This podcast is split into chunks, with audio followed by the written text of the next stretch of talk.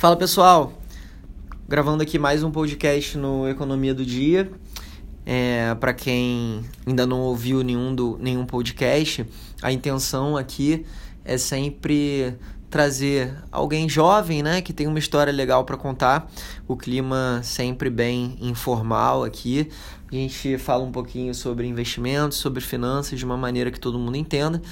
É, e hoje eu tô aqui com a Laura Fernandes. A Laura, a gente teve o prazer de trabalhar junto na, na Reuters, né, na Thomson Reuters, depois de Refinitiv aí por, por quase quatro anos é, pessoa excelente aí que eu tive a oportunidade de lidar.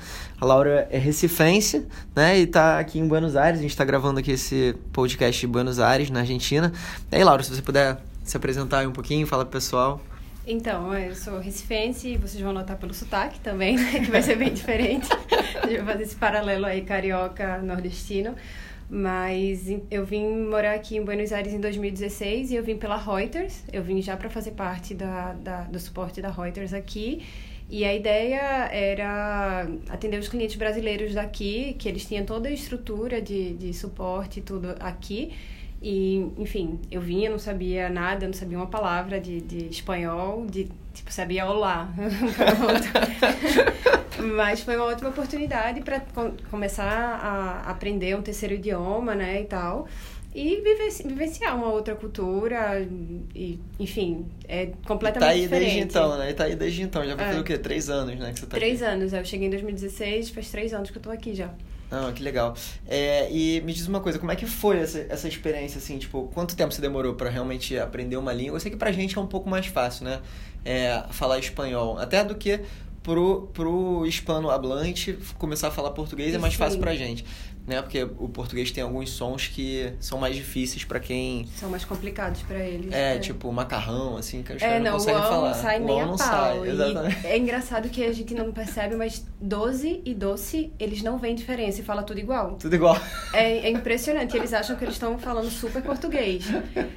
mas ou então quando eles colocam inho em tudo, né? Porque eles acham que a gente fala tudo com inho tudo no final. Com inho.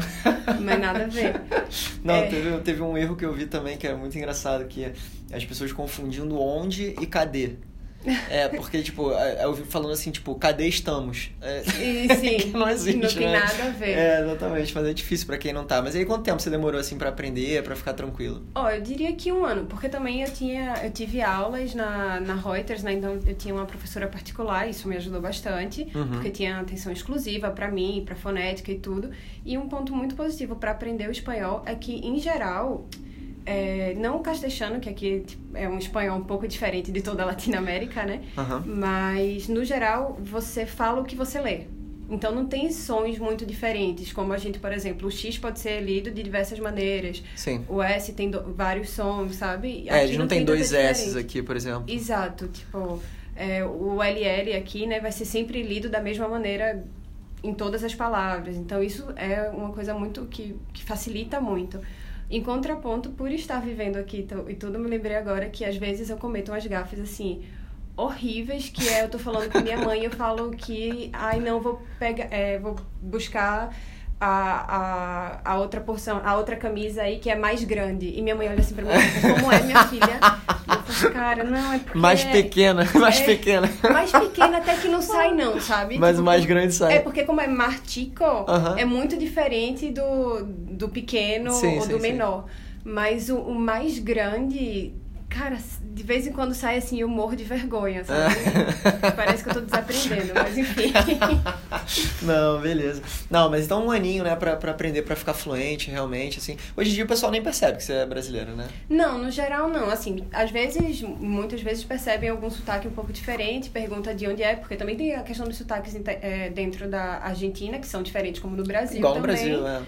É, mas no geral não, não se dão conta assim muito de cara que eu sou brasileira, não. E quando perguntar quanto tempo tá aqui e tal, e que eu digo que não vim sem falar uma palavra, no geral eu, eu recebo bons, bons elogios. É Ai, que bom, que bom, né? É. Não, em geral pra gente realmente, até pro, pro outro pessoal também é, é, que trabalhava com você lá no suporte, eu acho que também eles devem ter, hoje em dia, essa, essa fluência bem, bem tranquila, né? Sim, Tanto... sim. É, porque vivenciando também a cidade, a não ser que você se feche num ciclo só de brasileiros, que uhum. dentro de tudo tem muito brasileiro que vive aqui, sim, mas eu acho que até, inclusive, a gente um pouco mais jovem que vem para estudar e tal, no caso da gente, já, já é uma outra vibe, assim, não tem tanto brasileiro no ciclo comum da gente.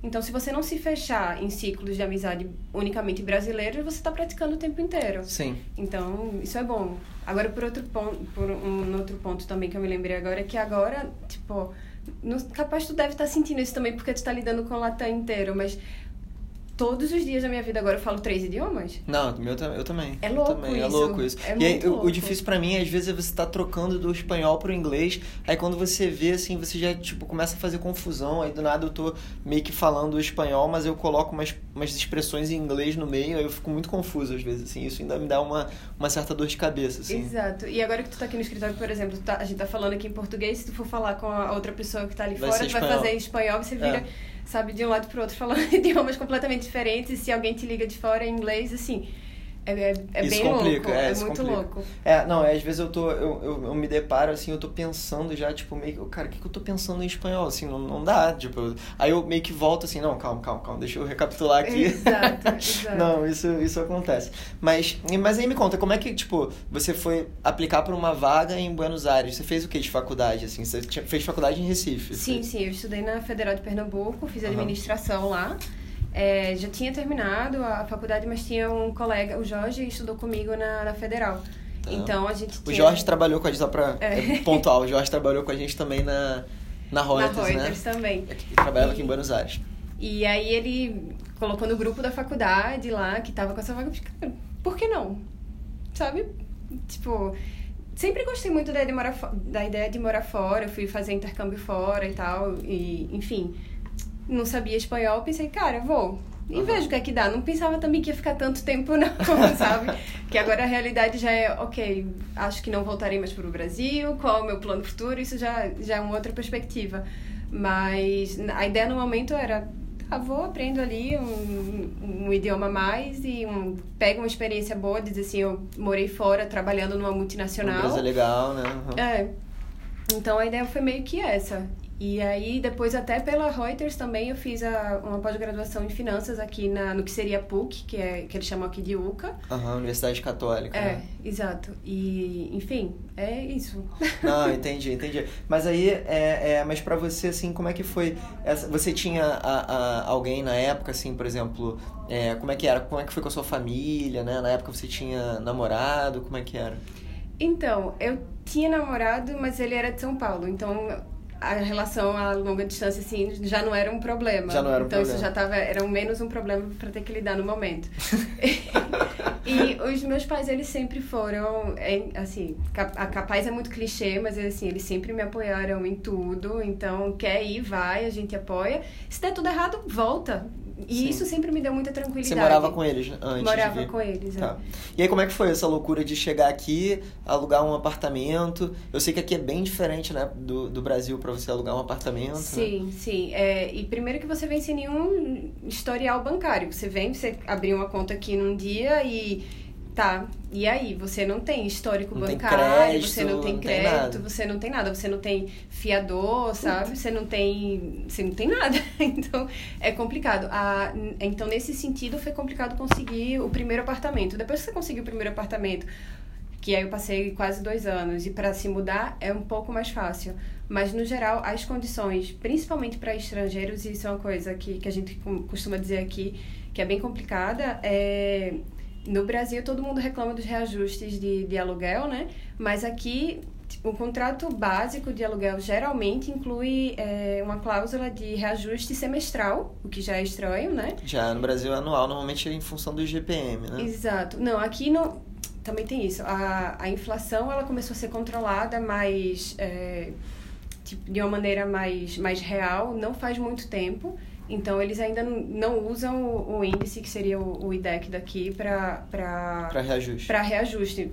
O que eles usam é um forecast de inflação mínima de 30% sempre. Nossa, então, tipo, é tudo baseado em expectativa, então. Exato. Então, e, e é muita especulação. O mercado argentino, ele é muito de especulação muito forte e então o reajuste semestral é de entre 15 e 20% semestral. Então imagina, você já sabe, você está assinando um contrato que dois anos para frente você já sabe que vai ter uma inflação. Você, pelo menos no setor de aluguéis, você já está garantindo uma inflação de, de 30% aí, sim, sabe? Sim, sim. Isso Não, é complicado. É, que loucura, né? Então você já sabe. É, e como é que funciona isso é, é, na, na prática? Porque assim, você está perdendo poder de compra, ainda mais agora. A gente está gravando aqui esse podcast a gente está gravando em, em setembro, né? Logo depois aí dessa loucura que aconteceu aqui na Argentina, de é, um aumento elevado no, no dólar, né? Depois da, da, das primárias, mas enfim, isso é assunto para daqui a pouco. A questão é, é a seguinte, como é que como é que as empresas se programam, né? Como é que assim, é, é, você tinha algum reajuste? Como é que isso funcionava? Ou vocês realmente perdiam poder de compra e ficava por isso mesmo? Então, é, cada empresa é diferente, né? Cada empresa é um mundo. Vou falar do, da atual. No geral, tem um reajuste anual. Só que, de acordo com o cenário econômico que vai se apresentando, eles vão reajustando. Porque se você pensa, no geral, os orçamentos das empresas são em dólares. Certo. E eles veem que o que eles usavam em dólares, eles não estão usando mais. Vamos dizer que você paga um funcionário um salário de mil dólares. E seis meses depois, quando você faz a conversão, o mesmo, o mesmo valor nominal em pesos que você está pagando, significa 600 dólares. Perfeito. Então, eles fazem correções. É, não, não acho que chegue a corrigir realmente tudo. Vamos, por exemplo, é, vou, vou usar uma data muito específica porque acho que fica mais fácil de ilustrar. É, no dia 11 de agosto foi, foi o dia das primárias. Tá. E o mercado tinha fechado na sexta-feira com o dólar spot 45 pesos. Tá bom. Na segunda-feira ele estava 59. 59, é. Então coloca aí, tipo. Expressivo, quase 30%. Exato. E coincidentemente, é, acho que não tem problema falar disso Coincidentemente, hoje é, aprovaram pra gente o reajuste de 20%. Sim. Você pensa, ah, e quando você pensa a gente com a cabeça de, de brasileiro. De brasileiro, pensando, pô, 20%. 20%, uau, que super aumento que eu tô ganhando. Mas não mas corrigiu não os 30% corrigiu os 30 que eu tive tiveram. do dia 11 de agosto ao 13 de agosto. Perfeito. Sabe? Então, é isso difícil, é bem é complicado, é complicado. Entendo. E, e, eu sei também que aqui é uma loucura para você comprar um apartamento, né? É, Sim. Apartamento, por exemplo, só dá para comprar em dólar, né? Só em dólar. É incrível. É, você não compra nunca, jamais, nenhum, nenhum imóvel aqui em peso. Eles dolarizam tudo, então todo o, o, tudo que é de real estate, de, de imóveis, é tudo em dólar. Então isso é bem complicado porque impacta bastante, assim, no, não, no e, mercado. E, e, tem, e tem um negócio também que como é que funciona isso, né? Porque você. Seu dinheiro não ah, tá em dólar, né? Seu... É. Não, a gente tem também uma coisa que não tem no Brasil, a gente tem conta em dólar. Tem conta em dólar. É, nos bancos você, por exemplo, eu tenho conta em dólar e euro em peso. No, meu, no mesmo banco eu tenho as três contas. Mas você consegue, tipo assim, sacar dólar do seu consegue banco? Consegue até de caixa eletrônico. Alguns caixas eletrônicos você consegue Você sacar, saca dólar. Você consegue sacar dólar. Que eu loucura. não, mas é, é, super dolarizado aqui. E, bom, e falando assim de, de, de, dólar, uma coisa que eu me lembrei agora, por exemplo, também é, com, esse negócio, com essa questão de, de, de dólares e tudo, teve uma época que aqui tinha, eu já meio que estou misturando os assuntos, não, né? Mas. É, teve uma época que não faz tanto tempo que tinham controles, você tinha que pedir ao governo para comprar dólar. Então Tá. você, pessoa física, tinha que pedir autorização, por exemplo, sabe? Aham, entendi. Não, mas assim, pra, pro, pro apartamento em si, então você tem que. É, é, como é que funciona na prática? Assim, se você quiser comprar um Ah. apartamento agora. Por exemplo, você primeiro tem que ter todo, tudo em dólar, né? Então, com a conta em dólar, você segue fazendo suas economias em dólar, não Tá, sei, e uhum. acumulando aí. E uma coisa muito, muito louca é que você não faz a transferência para o seu vendedor. Tipo, o comprador não faz a transferência para o vendedor. Tá. Ele saca todos os dólares, ele leva na agência do vendedor, eles se reúnem numa sala e eles contam esse dinheiro na presença de um escrivão. Ah, você tá de sacanagem. É tudo feito manualmente. Manualmente. E se for tipo assim, um cédulas. milhão de dólares, o cara vai contar um milhão de Sim. dólares. E às vezes eles passam 3, 4 horas contando dinheiro. Ou pedem Nossa. ajuda e são três escrivões para contar dinheiro. E nunca Isso é teve nenhuma fraude louco. nesse processo, não, porque isso é completamente fora de compliance. É, também, né? Nu- assim, nunca escutei nada de, de fraude, não, mas o que tem muito mesmo é assalto na rua. É. Não, não assalto na rua, mas assim, eles existem casos de que a gente já escutou, não é Você tão encomendado. frequente, é encomendado, que a pessoa sai com, não sei, 200 mil dólares numa bolsa e passa um motoqueiro e te leva a bolsa, porque alguém de dentro do banco muito provavelmente te deu... Deu o contato, deu o mapa ali Exato. pro. Nossa. Porque isso é uma coisa muito louca. E assim, Nossa, isso é arriscado também pra você comprar um imóvel, pô, pagar em cash. Não, e, e fora isso, tem uma tributação em cima disso, né? Como é que funciona?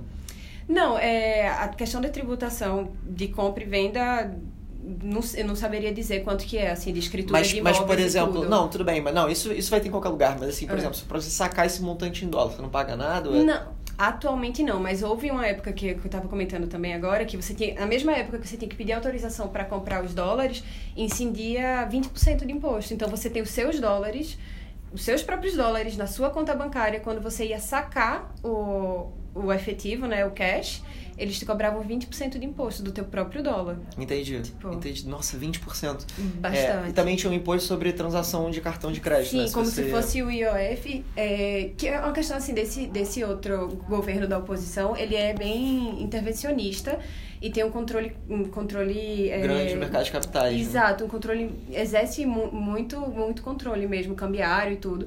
Então, por exemplo, se você usasse seu cartão de crédito fora, que teria o, o imposto como se fosse o IOF, Uhum. que eu acho que são 6% agora no É, Brasil, no Brasil né? são mais ou menos. É, E que 6%. quando to... foi, sei lá, faz uns dois anos que aumentou e todo mundo ficou super sofrendo que aumentou pra isso, Sim. eram 35%. Caralho, você imagina isso. Você vai e gasta mil dólares, na verdade você gastou 1.350. Exato. Exato. Nossa, nossa. Isso sem saber quanto vai estar o dólar no mês seguinte, porque Também. E, já tem isso. e sempre, tem, sempre tem aquela teoria, né? No dia que fecha o seu cartão é o dia que o dólar aumenta. Não tenha é lei dúvida.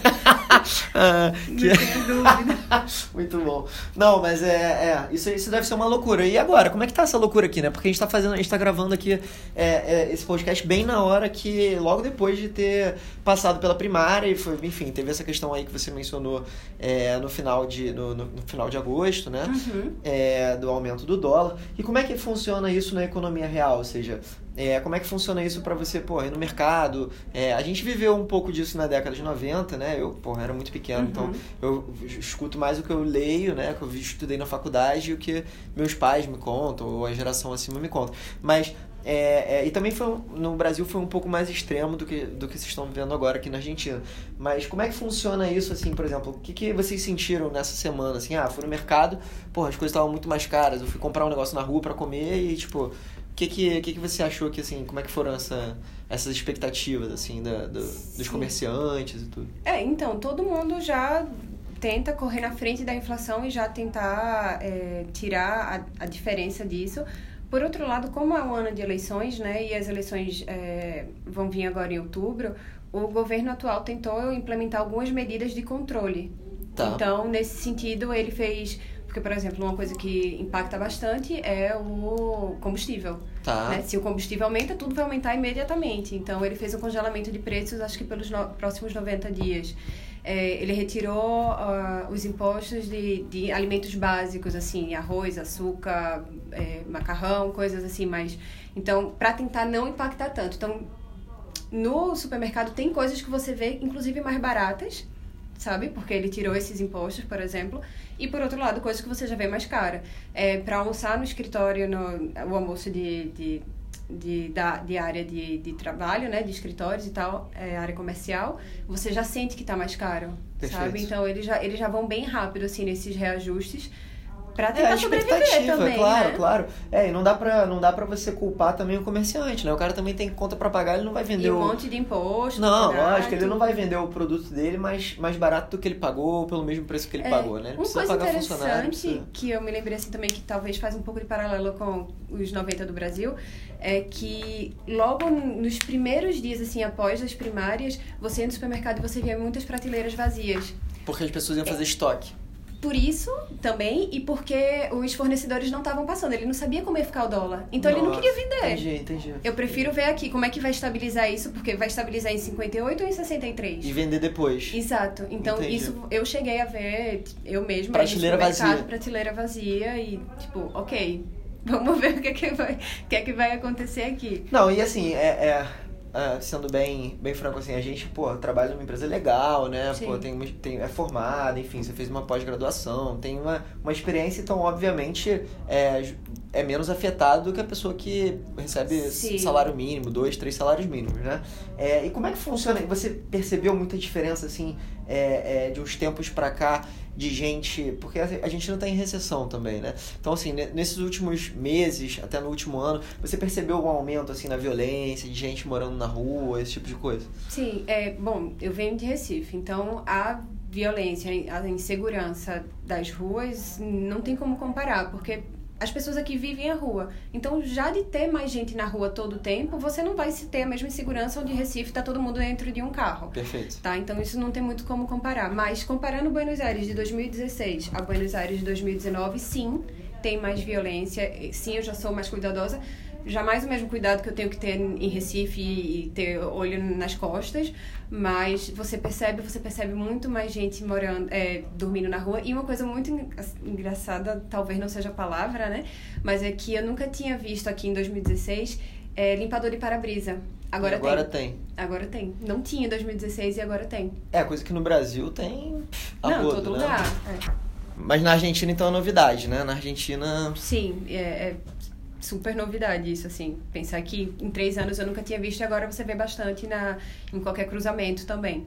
É, aqui na Argentina também eu tenho. É porque é difícil falar, né? Quando você, quando você vem a trabalho de turista e fica, tipo, num lugar Sim, que é bolha. a região central, né? Na bolha. Como mal, mal comparando se eu tivesse ali em São Paulo, tivesse ali, porra, em Pinheiros, no Itaim, ou no Rio, se eu tivesse ali em Ipanema, Leblon, né? Mas assim, eu vendo aqui de fora, né? Parece que assim, é uma cidade que que você, você não tem tanta gente morando na rua, né? A- Aliás, até é, teve um dia que veio uma pessoa me pedir dinheiro na rua. Mas, mas foi a única vez que eu vi. E assim, não é, eu acho que no Rio São Paulo eu vejo mais esse tipo de coisa. Mesmo até nas regiões mais nobres, digamos assim. Né? Sim. Mas, mas engraçado, curioso isso, né? Então você acha que é, hoje é, é a situação dos argentinos está pior do que há 3, 4 anos atrás? Sim, está pior e também tem isso, assim, a questão da bolha, de onde a gente está e Buenos Aires como um todo, né, capital federal é uma coisa, você sai para a periferia já, já é outra coisa completamente diferente. É, se eu não me engano, a, a pobreza está em 35% agora, tipo, da população está a nível de pobreza agora, então é, é, é bastante, é um número não, muito alto. calamitoso, né? É, exato. Mas, enfim, a gente não tem a visibilidade da periferia, porque nem eu. Porque, por exemplo, quando você viaja para algum lugar, se eu vou para uma outra cidade argentina, eu vou na bolha do turismo daquele lugar. Sim. Então, a gente acaba que não vê. Não, claro, claro. É um pouco do que, do que passa no Brasil também. É, é- aqui na, na Argentina tem o quê? 40 milhões de habitantes, mais ou menos? Por aí. É, por aí. Acho que é por Não aí. é É tão, tipo São Paulo. exato, a população não, não é muito grande. É tipo São Paulo Estado. É, não, mas ao mesmo tempo, é, o Brasil também é muito maior do que a Argentina, né? Acaba que, enfim. Mas aqui outra coisa, a- até outra coisa assim que, que não tem nada a ver com economia, quer dizer, de certa forma tem a ver, mas não é, não, não é o core, né? O que eu ia perguntar é o seguinte, aqui na Argentina as pessoas têm muito costume de comer carne, né? Assim, Sim. carne é uma coisa que. É, que é todo Faz- lugar, toda hora, né? E realmente a do- carne é muito boa. É. É, como, é que, como é que tá esse negócio? Porque no Brasil, um dos mercados que mais cresce é de produtos naturais, vegetarianos, veganos, né? Aqui, aqui isso assim, é uma coisa que está crescendo muito no Brasil, toda hora abre loja. E é uma coisa legal, porque realmente é uma questão de sustentabilidade, né? E como é que funciona isso aqui na Argentina? Assim, as pessoas têm um certo preconceito com isso aqui, né? Tem um pouco. Assim, também tem um, um pouco da tendência de abrir mercados naturais e isso tem também, tá, tá um pouco em alta. Não, não na mesma quantidade que no Brasil, por exemplo, porque lá tá, tá muito mais, mas. Cara, é carne cultural aqui, não tem como. tem Então, como. eles têm realmente uma questão de preconceito. E, por exemplo, uma coisa que aconteceu não faz muito tempo, tava tendo como se fosse um- uma exposi- exposição rural e eles têm a- o orgulho do gaúcho, que eles chamam, né? Que são, que é- são os produtores rurais, os boiadeiros, não sei como, como se chama, assim. Sim. Mas, enfim, estavam nisso, nessa exposição do- dos animais e tudo. E foi um grupo de Ativistas. de ativistas e foi uma confusão... Generalizado. Sim, uma confu- confusão Eu acho que eu vi pesada. isso na mídia, eu acho que eu vi isso na É, mídia. porque eles fizeram, cara, cara, a gente tá aqui no nosso lugar. Você não quer comer carne, não come carne. Mas não vem aqui no meu evento, no meu. na Pra minha causar exposição. balbúrdia, digamos assim. Exato. Balbúrdia, que agora é a palavra lá da, do governo brasileiro. Exato. é, Então. tem que rir pra não chorar também. E enfim, e também o que. Assim, a carne aqui é muito boa, mas eles exportam a melhor carne. A gente nem tem acesso à melhor carne real deles Sério? aqui. É, eles exportam. Exportam. Caramba, não É, sabia exporta dessa. muita carne. Não, não sabia dessa. Mas assim, é, é, o povo argentino tem realmente essa questão da carne, né? Tá muito, é muito cultural, realmente, Sim, é muito né? enraizado neles. Tanto é, que você vai assim no restaurante no Brasil, agora tem, tem muito restaurante vegetariano, vegano, né? Mas é, mas hoje qualquer restaurante no Brasil, qualquer restaurante tem que ter é, um cardápio, pelo menos uns um, dois pratos, três pratos que, Hum, que veg. sejam é, veg, vegan, é. E assim, aqui na Argentina Não. eu não vi isso em nenhum lugar, né? Como muito tem o, o gluten free, porque é uma questão de alergia e tal, ele se adapta. E é por lei também. É um- por lei, tem uma é, lei todos os, os restaurantes, cafés e todo, todo lugar assim tem que ter pelo menos uma opção sem glúten, que é pra quem tem alergia realmente. Então, Sim. por ser lei, eles têm, mas a questão de ser vegetariano e vegan e tudo. Isso aí, não, aqui não, é... não. Não, tem até um, um certo preconceito, eu acho, assim, dos argentinos, né? Você não acha que os argentinos já olham meio torto pra quem é vegetariano? Não, não, não, sei, porque eu não conheço muito vegetariano também. Então, tá vendo? Olha só, cara, que loucura. Exato, não, não, não, não conheço. Conheço uma, uma vegetariana. Tipo, uma, não, não E os mais. argentinos não olham torto pra ela. Ela é argentina, né? E, e, enfim, os amigos às vezes ficam enchendo muito o saco Ficam dela. enchendo o saco dela. E, bom, vai marcar pra sair e aí ela coloca algumas limitações de onde é que ela pode ir. Claro, e, né? É enfim, porque às ainda mais aqui, tem- ainda mais aqui. Eu acho que assim, no, no, no, no Brasil, é, claro, o vegano ainda tem uma certa limitação por conta do leite, da manteiga. É, o que também tá mudando, né? Que bom que tá mudando. Mas no, mas no, mas o vegetariano não tem mais nenhuma, cara. O vegetariano consegue ir pra qualquer lugar no Brasil hoje em dia.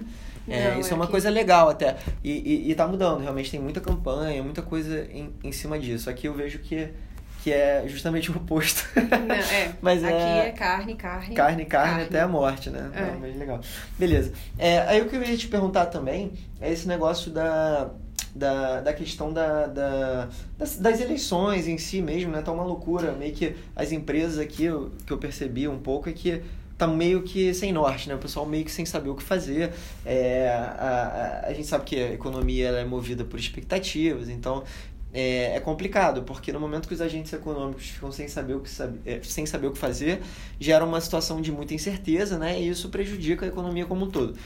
É, o que, que você acha assim que então, em termos, a gente sabe também que o mercado de capitais na Argentina, de certa forma, principalmente comparado ao Brasil, ainda que o Brasil seja imaturo, os Estados, ah, a Argentina, ela é muito mais Muito imatura, mais, né? Tem muito menos instrumentos financeiros, enfim, a bolsa é bem recente, a gente sabe disso tudo. Mas assim, é, o, o que eu ia te perguntar é o seguinte, como que esse intervencionismo, de fato, do governo anterior, né, é, é, é, funcionava? No sentido de, a gente viu que tem essa, essa questão do imposto, é, viu que tinha essa questão do, do, do quando você vai lá para fora também você tinha um imposto alto é, como se fosse o IOF daqui, né? Mas e, e, o mercado de capitais em si, assim, por exemplo, quais são os títulos aqui, como é que funciona? A renda fixa paga muito alto, mas também tem um risco muito alto. Você tem renda fixa em dólar, é, a bolsa quase não tem ação, as ações, a bolsa, Uhum. o índice é muito recente também. Conta aí um pouquinho. Sim, é, a bolsa daqui, ela, a Bima, né?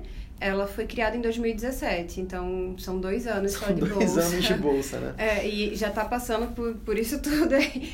É, mas eu acho que eles têm 30 ações, lis- 30 empresas com ações listadas na bolsa. E, por exemplo, a Petrobras tinha, não sei se, se alguém tá acompanhando isso, mas agora em agosto é, saiu. Saiu. Tirou, saiu do mercado, Fechou porque não valia a pena Sim. sabe? Então, ao mesmo tempo que já tem poucas, as poucas que tem, tá tendo um monte de, de buyback, tipo, de empresas que estão recomprando suas próprias ações é, durante esse, esse, essa situação que a gente tá vivendo agora. Tá. E, enfim, o mercado antes ele era basicamente de ADRs, ainda é muito mais forte em ADRs do que no mercado local. É, jamais tem como comparar a Bima com a B3, por exemplo. É, e a questão dos títulos, sim, é, renda fixa no geral seria um perfil de pouco risco, né? No, Não aqui, né? Aqui não. Aqui a, a taxa é, a taxa nominal tá 60%. Eu falei, acho que comentei contigo ontem 59, né? Aham. E hoje já tá 60. Hoje já tá 60. Subiu, é, subiu. Então, por quê? Porque o, o país não tem mais crédito, né? Porque acabou de pegar um super empréstimo com o FMI, foi o maior empréstimo do FMI, da história do FMI, acho que foram 57 bilhões de dólares. E, bom, não tem, não tem é, liquidez, não tem crédito, então, assim, é, tá o combo aí quase pronto para o default. Então, se entra em default, os títulos vão ser. vão valer nada, né? Claro. Então. É, e, e já teve uma desvalorização dos títulos, né, agora, né? Assim, claro, se você Sim. carregar até o vencimento, de- em tese, se você for pago, você vai receber o teu dinheiro Sim. ali e vai receber o, o rendimento que foi acordado. Mas se você fosse vender agora no mercado secundário, Já já, perde perderia muito valor, né? É, e tem um, um título que eles ficaram, assim, foi super motivo de euforia na época quando ele foi lançado, que foi o título há 100 anos. E todo mundo pensando assim, quem é louco de botar um título há 100 anos na Argentina, que foi lançado em 2017, e trouxe muita confiança para o mercado e tal. Já não vale nada, né? Não Tá vale nada. Já tá a preço de default. Não, ainda mais, ainda mais, é, ainda mais pensando num prazo tão, tão, Tão largo, largo, né? Quando você aumenta a taxa de juros, o PU cai de uma forma Exato. extrema, né? Até, pessoal, depois quem quiser dar uma olhada nisso, tem uns destaques aqui sobre renda fixa falando sobre títulos pré-fixados. Aí depois só dá uma olhada no Instagram. É, mas, nossa, que loucura. E, e aí tem título em dólar também, né? Também tem. Tem título em dólar, É uma opção melhor? fixa em dólar. Então, é melhor Menos, No- assim, menos você arriscado. não tem, é, hum, é menos arriscado porque o valor do dólar, se, assim, ele vai se corrigindo, né? Ele Em relação consegue, ao peso, né? é, ele não consegue se manter. Às vezes eles tentam manter artificialmente um valor do dólar um pouco mais baixo, né, para não impactar tanto a inflação, mas no geral ele acaba se corrigindo sempre. Mas os juros são obviamente muito menores. É, as LETs, que é um, um título público em dólar que eles têm, pagam em torno, até a última vez que eu vi, 4,5% ao ano. Então, já se você colocar para comparar, já é bem menos. Mas falando dos títulos também que eu me lembrei, uma da- das questões que está fazendo toda essa bagunça com os títulos é porque a, opo- a oposição, o candidato da oposição, que está muito próximo de, de vir ao poder, né? Ele dentre as- não tem como saber até que ponto é baboseira que está falando ou não, mas ele disse que não pagaria o- os juros desses títulos. E são títulos zero cupom, e ele disse, não, não, não, não pretendo pagar, não. Nossa senhora. Então, tá ok, né? Não, e, e, e, assim, é uma loucura, porque. Imagina, o seu dinheiro tá ali, né? É porque também tem a questão do investidor institucional e do investidor pessoa física, né? Eu acho que Sim. se for ter um calote, quem vai sofrer mais vai ser empresa, vai É. ser banco, instituição financeira. Já que já sofre mais, se você pensar, a- as dívidas das empresas são majoritariamente em dólares. Tá. E então você tinha uma dívida no dia 11 de agosto, tal fatídico dia, e na segunda-feira a sua dívida aumentou 30%. E aí? E aí, como é que faz, né? Exato. E aí, como é que faz? E a sua receita, a não ser que seja em dólar, continua a mesma, né? e, é, Só, no geral só piorou, é. na verdade. Então é bem complicado isso. E também falando ainda do, do FMI um pouco, é que também é, as condições do, MI pra, do FMI para dar os, o empréstimo né, daqui tudo, ele também ele exigiu que o Banco Central não fizesse tanta intervenção no, no câmbio. Então, agora não mais, mas no ano passado teve um momento que a gente tinha o que chamava de franjas cambiárias. Então, já era divulgado para o mercado que o, o piso do dólar era esse e o teto do dólar era esse. E isso se corrigia mês a mês. Agora não está tendo isso, mas isso era uma tentativa também do FMI para não manter preços artificiais de dólar, sabe? Tá. Que isso em vários momentos da economia argentina aconteceu bastante. É, manter. quando, se você for olhar ali o gráfico de, de peso dólar, né? Teve um momento que era um para um. Isso Exato, obviamente era não faz nem insustentável. muito né? tempo, é. É, nem faz tanto tempo. Exato. Não, que loucura. Não, beleza. Mas aí me conta aí, só pra gente, pra, é, antes da gente encerrar, me conta um pouco é, do lado mais é, profissional, assim, a gente é, se conheceu na época, que, na época da Reuters, né? Na época você trabalhava aqui na, na Argentina, em Buenos Aires, junto com, com o Jorge, com o Danilo, né? Com o pessoal que a gente só gente boa, né? O pessoal que ficava no, no suporte. O suporte ele era um, ele era um, era um data center que era um, era um telefone 0800, né? Só que assim, é, quando a gente isso é isso é muito louco do brasileiro, que o brasileiro quando pensa em 0800 pensa num serviço bosta, né? Essa é a realidade. Sim. E, e pô, porque é verdade. Você liga para Oi, você liga para Claro, você liga liga para raiva. Vivo, para para Smiles, para Gol, para qualquer empresa dessas grandes, para um 0800 da vida, você já liga puto, porque você Uhum. quer resolver um problema, você não conseguiu resolver o problema, você é atendido por um robô, o robô não resolve o seu problema, você fica horas no telefone, te colocam naquela musiquinha chata na linha de espera, e você já fica puto e você já tende a tratar a pessoa mal. É, o suporte da, da Reuters era muito diferente, né? Pô, ficavam vocês aqui, eram pessoas que tinham graduação, pós-graduação, falavam três línguas, né? É, mas você ficava nesse suporte. Assim, qual foi a sua experiência, assim, no sentido de tratamento das pessoas mesmo, né? O brasileiro é, é mal educado, né? Assim, Sim. quando fala no telefone, né? Sim. Me conta aí um pouquinho disso. Não, é. Então, é o que a gente tava, tava comentando. É, você já começa a ligação com raiva. Ele já começa com. Então você já começa com o pé esquerdo. Então já começa reclamando, reclama do produto, reclama da experiência, reclama do dado, reclama de tudo. Então você já começa de um lugar negativo onde você tem que corrigir e isso se faz um pouco complicado assim para reverter a situação.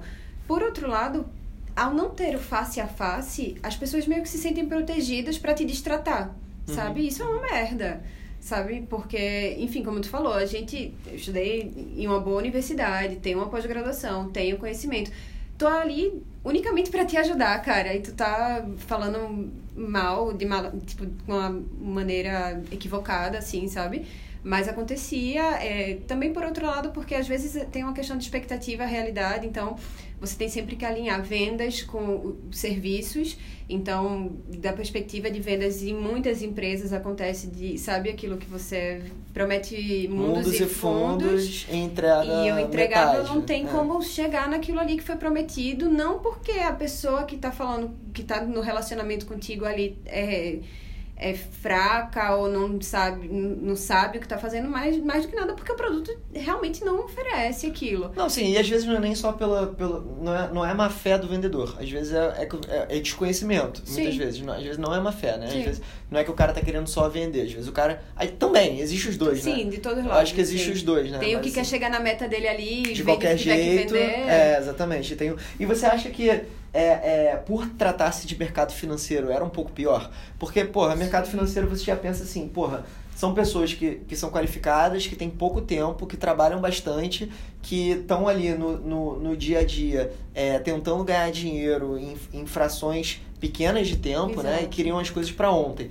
Então você acha que isso é, afetava mais negativamente o tratamento das afetava, pessoas? Afetava, afetava porque é, ele está perdendo tempo, ele está perdendo dinheiro. Então já, a gente já, já vinha desse, desse, desse pressuposto de que ele está perdendo o tempo dele e o dinheiro dele ele está ali com a gente. Então, sim, aconteceu, já aconteceu que aí era um, um, problema muito específico que a gente nem tinha, nem condizia pra gente ajudar e a gente tava tentando ajudar, que um cara tava comprando, tava usando transactions e ele comprou o peso errado.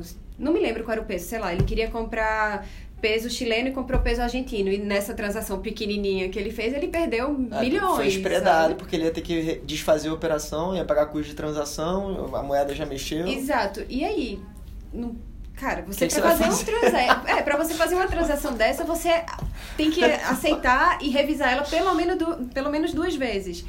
E depois que fez, tá feito, cara. É, Lê o que tu tá fazendo, presta atenção. Sabe? Mas não aí. É culpa suporte, pô. Exato, mas aí tava lá gritando no telefone só não chama você de bonita, sabe? Mas enfim. É, acontece, acontece. Eu acho que o, o cara a cara faz as pessoas respeitarem mais, assim. É, então eu, eu é, a gente, quando, só pra pontuar aqui, a gente fazia mais ou menos o mesmo trabalho. Sim. A diferença é que você pegava é, as bombas por telefone e eu pegava é, pessoalmente. É, pessoalmente. Essa era a única diferença, porque o trabalho era mais ou menos o mesmo, né?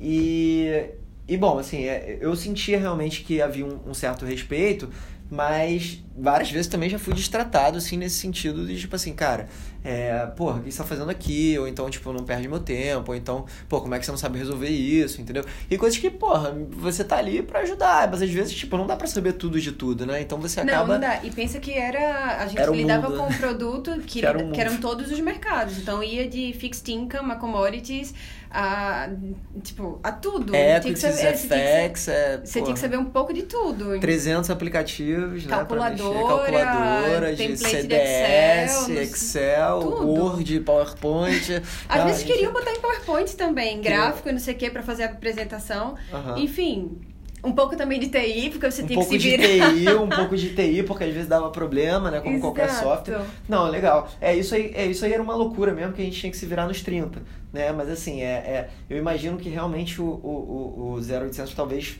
o tratamento fosse um pouco pior, né? Assim, acho que até, talvez até sim. internamente mesmo, né? Os próprios funcionários da, da Às empresa. vezes sim, também. É porque, é mais que nada, essa esse preconceito realmente do 0800, do atendente de, de saque, De sabe? telemarketing, é. De dizer assim, ah, é, é só gente estúpida, não sabe de nada do que tá fazendo ali. Mas às vezes a gente tá muito mais preparado do que a outra pessoa que Claro. tava do outro lado lá. Claro, e muitas vezes, porra, vocês já estavam ali, principalmente depois, no final, vocês já estavam ali há dois, três anos, né? Uhum. Pô, e, e uma pessoa nova que estava entrando na empresa, obviamente tinha uma experiência muito menor do que vocês, independente de estar lidando no E a face-to-face ou no telefone. não- Exato, e a gente tinha todo o networking, porque pensa que a gente tinha contatos em todos os escritórios globais, então o escritório de quem fazia dado, quem fazia conteúdo, de quem fazia relacionamento, de quem faz... de tudo. Então, assim, ainda que a gente não soubesse alguma coisa, a gente sabia. Vocês sabiam a quem recorrer. Exato. O que é muito todos- importante, né? Network hoje em dia é tudo, né? Exato. Ainda mais você pensar numa empresa global que tem, porra, 50 mil funcionários, você, Exato. você saber a quem recorrer é extremamente importante, porque você não vai conseguir resolver as coisas sozinho, né? Então, É. você saber a quem pedir as coisas, é saber um organograma, saber. Isso aí faz muita diferença, né? A gente percebe isso aqui também na. Também, na exato. né?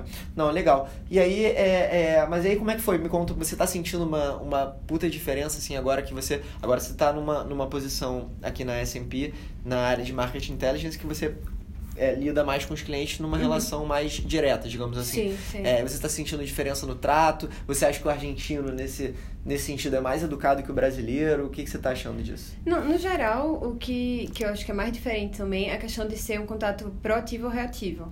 Tá. Hoje é um contato proativo. E isso já muda tudo Muda completamente. tudo, né? sabe? Porque é como você já tá fazendo. Eh, São muito receptivos no sentido, tipo, você já tá fazendo um favor pra ele, sabe? Não um favor, faz parte da relação comercial.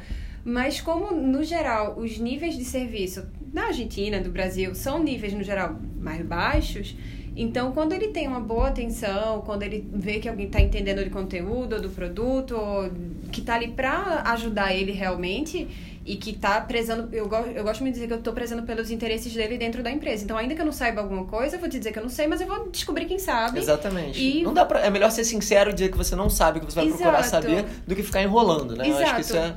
Até agora eu não tive nenhum problema, absolutamente nenhum problema com nenhuma pessoa. É completamente diferente. Tipo, Não, que legal, que legal, que legal. É, eu tô, eu tô, eu tô gostando também de lidar com, com clientes de outros países, porque você acaba é, tendo essa experiência também de um, meio que um choque cultural, né? Assim, eu acho que Sim. é, é, assim, no Brasil eu já tive realmente mais problema do que nos outros. Nos outros, Não. tudo bem que é relativamente recente e a experiência maior acaba sendo no Brasil, mas é, a amostra maior, né? Mas assim, eu, eu tenho essa percepção que o Brasil talvez é justamente pelo nível de serviço ser tão ruim é, e as pessoas já estarem putas com qualquer coisa, elas já tendem a, a, a, E a descontar em você. Menospreza muito também. O brasileiro que tem um nível médio de educação já acho que sabe demais, Uhum. sabe? E aí minimiza e. E isso o é mercado complicado. financeiro tem muito essa soberba, né? Você Tem. não acha? Acho. Eu achava, eu sentia muito Acho. isso, eu achava, eu sentia muito isso é, dependendo do nicho de clientes que eu atendia, né? Assim, é, é Sim, é, é, o objetivo aqui do, do canal é justamente promover uma educação financeira, né? Mas assim, é, é, é, eu acho que esse tipo de educação no mercado falta, né? A educação, assim, de você ser um cidadão, ser uma pessoa acima de tudo, né? Uhum. Você, você é ser humano, você não é Empatia. um profissional cara. do mercado, né? Falta empatia. Falta muita empatia. E assim, é, é, é, impressionante, cara. É, assim, é, é muita gente nariz em pé. Às vezes o cara não tem nenhuma posição de destaque, mesmo que. Não que justifique, você não Uhum. faz a menor diferença se você, porra, é estagiário ou se você é o presidente da empresa, você vai ter que tratar as pessoas da mesma forma. Mas é, eu percebia muito isso, assim, às vezes eu chegava num, numa, numa, numa gestora de investimentos, num banco, né? E, e todo mundo nariz em pé, achava que pô, te tirava pra lixo, Sim, assim. te olha por cima, É, assim. Você achava, tá aqui pra tipo, me ah, servir. É, pô, tipo, cara, você é quem, sabe? Mesmo que você é. fosse, entendeu? É, mas enfim, tem muito isso. Beleza. Então, Laura, cara, brigadão pela, pela, pelo Obrigada pelo bate-papo. Acho que o pessoal aí do Brasil que eu vi vai gostar muito, porque, pô, a gente falou de muita coisa aqui. Espero que tenham chegado até o final. É.